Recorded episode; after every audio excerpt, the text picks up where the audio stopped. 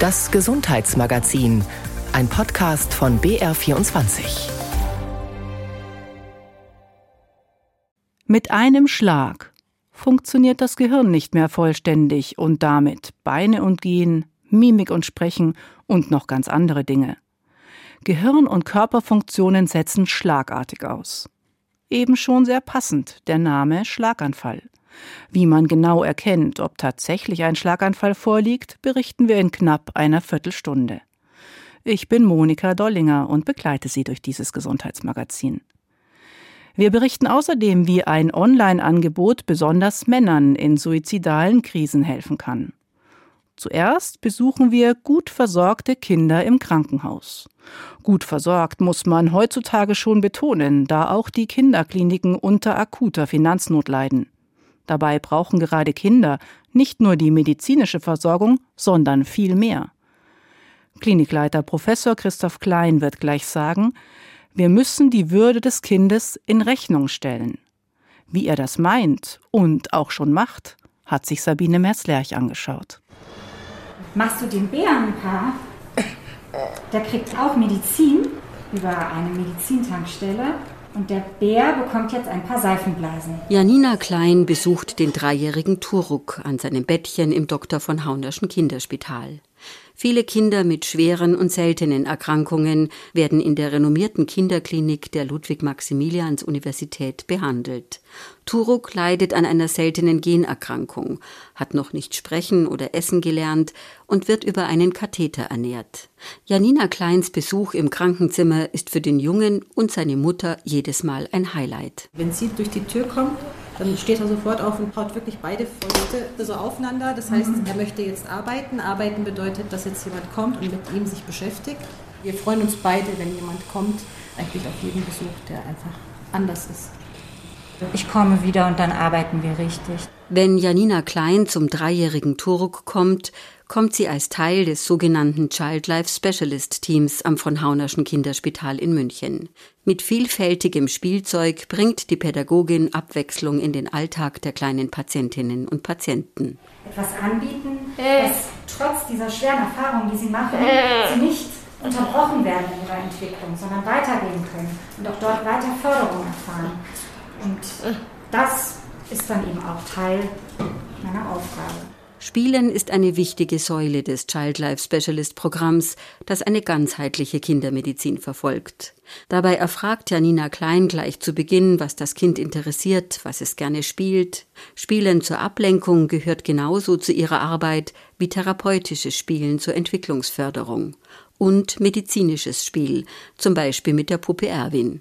Erwin, dem man auch den Bauch aufklappen kann, an dem man den kleinen Patientinnen und Patienten eine Blutabnahme erklären kann und dem die Kinder Spritzen geben können. Kinder in der Klinik haben viele Fragen, aber nicht immer haben sie die Fähigkeit oder den Mut, sie zu stellen. Child Life Specialists versuchen sie aufzufangen und kindgerechte Antworten zu geben. Am besten mit anschaulichen Materialien, die im alltäglichen Geschehen vorkommen dass das Kind wieder das Gefühl hat, das ist eine Situation, in der ich Kontrolle gewinne. Ich weiß Schritt für Schritt, was jetzt gemacht wird. Auch wenn der normale Klinikbetrieb dem doch allzu oft entgegenstehe. Was in einem durchrationalisierten, ökonomisierten Krankenhausbetrieb natürlich immer fehlt, ist Zeit.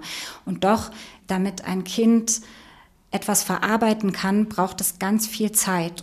Und diese Zeit ist nicht gegeben, sich hinzusetzen und Fragen den Raum zu geben. Der Aufenthalt im Krankenhaus, medizinische Untersuchungen, Angst, Schmerz und Stress können zu großen psychischen Belastungen bei Kindern führen, bis hin zu Entwicklungsverzögerungen dass Kinder seit einigen Jahren nicht mehr alleine im Krankenhaus bleiben müssen, sondern ein Recht darauf haben, Mama, Papa oder eine andere Bezugsperson die ganze Zeit bei sich zu haben, das sei, so Janina Klein, nur ein erster Schritt gewesen, die besonderen Bedürfnisse von Kindern im Krankenhaus zu berücksichtigen.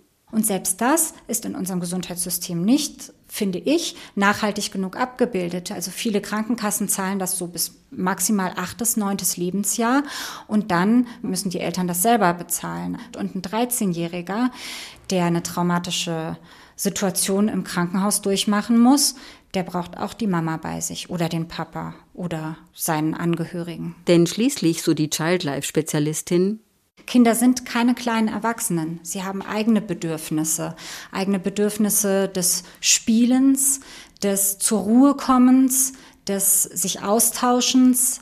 Sie brauchen kindgerechte Informationen.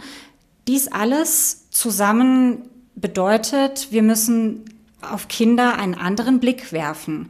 Und wir müssen besondere Rechte für Kinder im Krankenhaus möglich machen, dass diese respektiert werden. Dass sich ein Team von Childlife-Spezialisten wie im Haunerschen Kinderspital, im Übrigen als erster Klinik in Deutschland, mit viel Zeit um die kleinen Patienten kümmert, ist im fallpauschalen Abrechnungssystem eines deutschen Krankenhauses bisher nicht vorgesehen und nur möglich, weil das Team durch Spenden über die Stiftung Care for Rare finanziert wird. Das ist total schön, diese Unterstützung zu haben und ich hoffe, dass dieses Programm immer weiter ausgebaut wird. Sagt Stationsarzt Dr. Jan Nieke. Die Dinge anschaulich und verständlich zu erklären, das versuche ich natürlich auch als Assistenzarzt. Aber bei den ganzen Kindern, die wir haben und auch dem häufigen Wechsel, bleibt mir dafür dann leider oft auch nicht ausreichend Zeit. Und das ist eben was, was die Child Life Specialists machen können, dass sie mit ganz, ganz viel Ruhe und Geduld und manchmal auch noch ein zweites Mal, so wie eben der Bedarf unserer kleinen Patientinnen und Patienten ist, denen erklären, was passiert, was wir hier machen. Für ihn sei die Unterstützung des Child Life Teams ein doppelter Boden im Behandlungsalltag. Auch die wissenschaftliche Begleitung des Projektes bestätigt dies. So Julia Hummel, wissenschaftliche Mitarbeiterin am Lehrstuhl für Public Health an der Ludwig-Maximilians-Universität München. Was die Patientinnen und Patienten und auch die Eltern sehr stark wertschätzen, ist dieser starke Fokus auf die kindgerechte medizinische Aufklärung und auch so die Begleitung durch die verschiedenen Prozesse hindurch. Und das haben wir auch in unserer Forschungsarbeit gesehen, ist, dass äh, die Childlife Specialists ein bisschen mehr Flexibilität haben als die anderen Berufsgruppen und an einigen Stellen auch als eine Art Vermittler auftreten können. Das Childlife Specialist Programm kommt ursprünglich aus den USA und ist in vielen anderen Ländern seit 50, 60 Jahren selbstverständlich in allen Kliniken integriert. Das mache Hoffnung, so Professor Christoph Klein, dass auch das deutsche Pilotprojekt der Anfang einer Bewegung sein könnte. Der Direktor des von Haunerschen Kinderspitals holte vor drei Jahren das Projekt nach München, denn wir neigen dazu, das, was das Leben des Kindes ausmacht, ein wenig zu vergessen. Insbesondere in einer heutigen Zeit, in der ja sehr vieles durchgetaktet werden muss, wo die Menschen immer weniger Zeit haben, und da war es mir ganz wichtig, einen Kontrapunkt zu setzen, dass die Rechte der Kinder auf Schutz, auf Förderung, auf Partizipation immer ernst genommen werden. Ein Perspektivwechsel soll so stattfinden. Nicht die Kinder sollten sich allein dem Medizinbetrieb anpassen müssen, sondern der Medizinbetrieb dem Blickwinkel der Kinder standhalten. Ein buntes Märchenbild an der Wand reicht nicht aus. Es geht um ein Habitus, es geht um ein Ethos, es geht um die Notwendigkeit, dass wir uns auf Augenhöhe begeben mit den Kindern. Kinderrechte sind Menschenrechte. Und die UN-Kinderrechtskonvention schließt auch das Recht der Kinder auf Gesundheit ein, auf Schutz vor Angst und Schmerz und auf kindgerechte Information zur medizinischen Behandlung. Für Christoph Klein bildet diese Kinderrechtskonvention die Referenz seiner Arbeit und seines Ethos. Nelson Mandela hat einmal gesagt, es gibt keine klarere Offenbarung der Seele einer Gesellschaft als die Art und Weise, wie sie mit ihren Kindern umgeht. Die gesamte Gesellschaft, so der Direktor der Kinderklinik, sei in der Pflicht, Kinderrechte zu befolgen. Und das heiße, statt den Erhalt von Kinderstationen in Zweifel zu ziehen und Cent und Euro in den Vordergrund zu stellen, wir müssen den Reichtum des Lebens betrachten. Wir müssen die Würde des Kindes in Rechnung stellen. Den Reichtum des Lebens betrachten, die Würde des Kindes in Rechnung stellen. Sabine Merzlerch hat ein knapp 30-minütiges Feature über die Child Life Specialists gemacht. Zu finden ist es unter br24.de-sonntag. Drei Viertel aller Menschen, die durch Suizid versterben, sind Männer. Das ist in Deutschland so und auch weltweit. Männer nehmen seltener Hilfsangebote in Anspruch und werden seltener als Risikopersonen erkannt. Bislang gab es kein Präventionsangebot, das speziell Männer in suizidalen Krisen anspricht. An der Universität Leipzig hat ein Forschungsverbund nun genau dafür ein Online-Angebot entwickelt. Beeindruckend, wie Männer darin über ihre Krisen sprechen. Es hatten sich bestimmte Sachen in meinem Leben ereignet, mit denen ich zu kämpfen hatte, aber über die ich nicht reden wollte. Und zu allem Übel war ich letztlich in die Zeit auch noch arbeitslos geworden und auch wohnungslos. Und ich baute immer mehr ab und schlitterte immer mehr rein, dass ich irgendwann meinen Alltag nicht mehr bewältigen konnte. Für mich war alles einfach nur noch stressig. Egal, ob es nun Familie war, Arbeit war, Freunde war, Termine, alles war zu viel. Ich habe die Zähne zusammengebissen, habe runtergeschluckt und weitergemacht.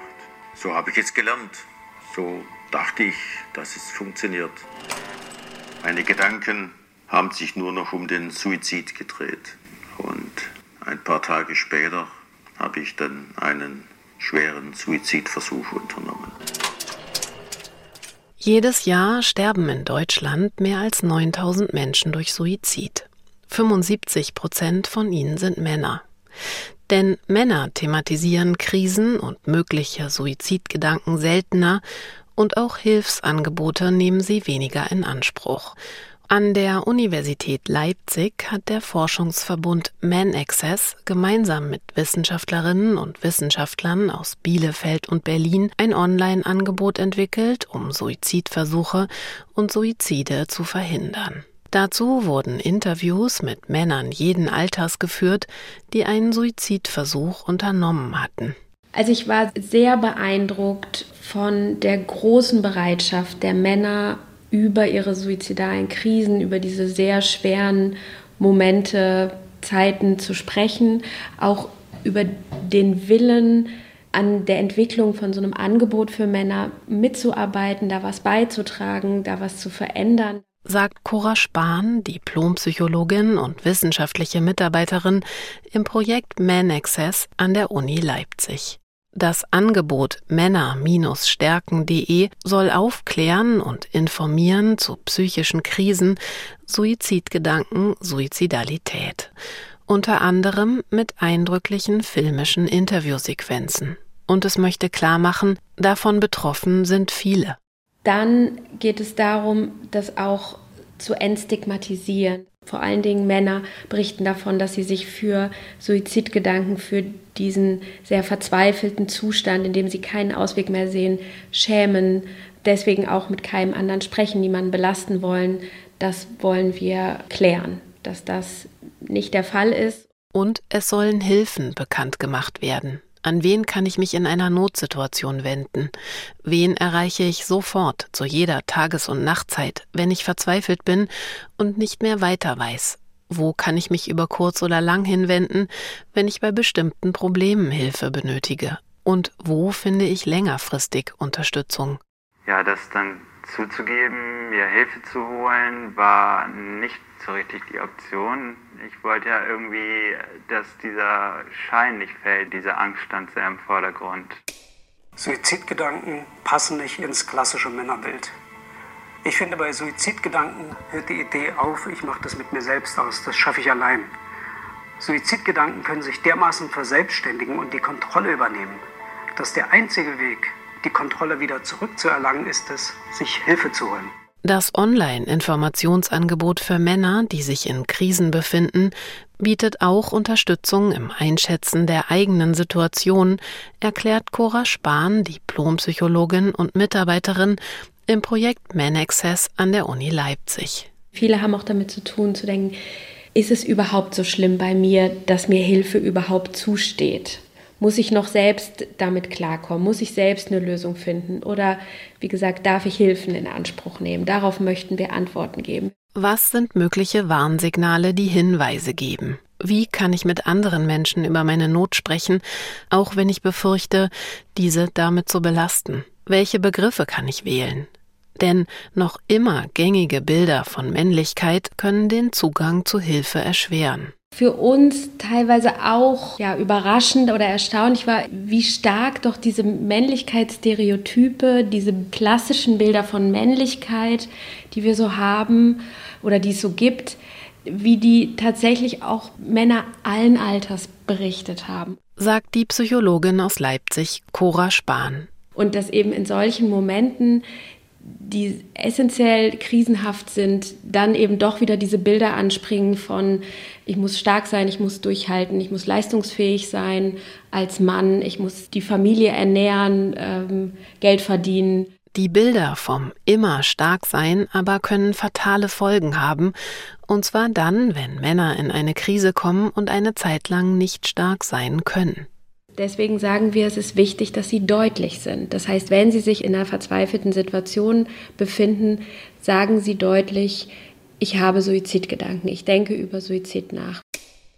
Ich war unwahrscheinlich äh, negativ eingestellt gegenüber Therapien. Ich wollte nicht gefragt werden, wie es mir geht und ich wollte einfach auch nicht, dass dann irgendjemand mich belächelt über das, wie es mir geht.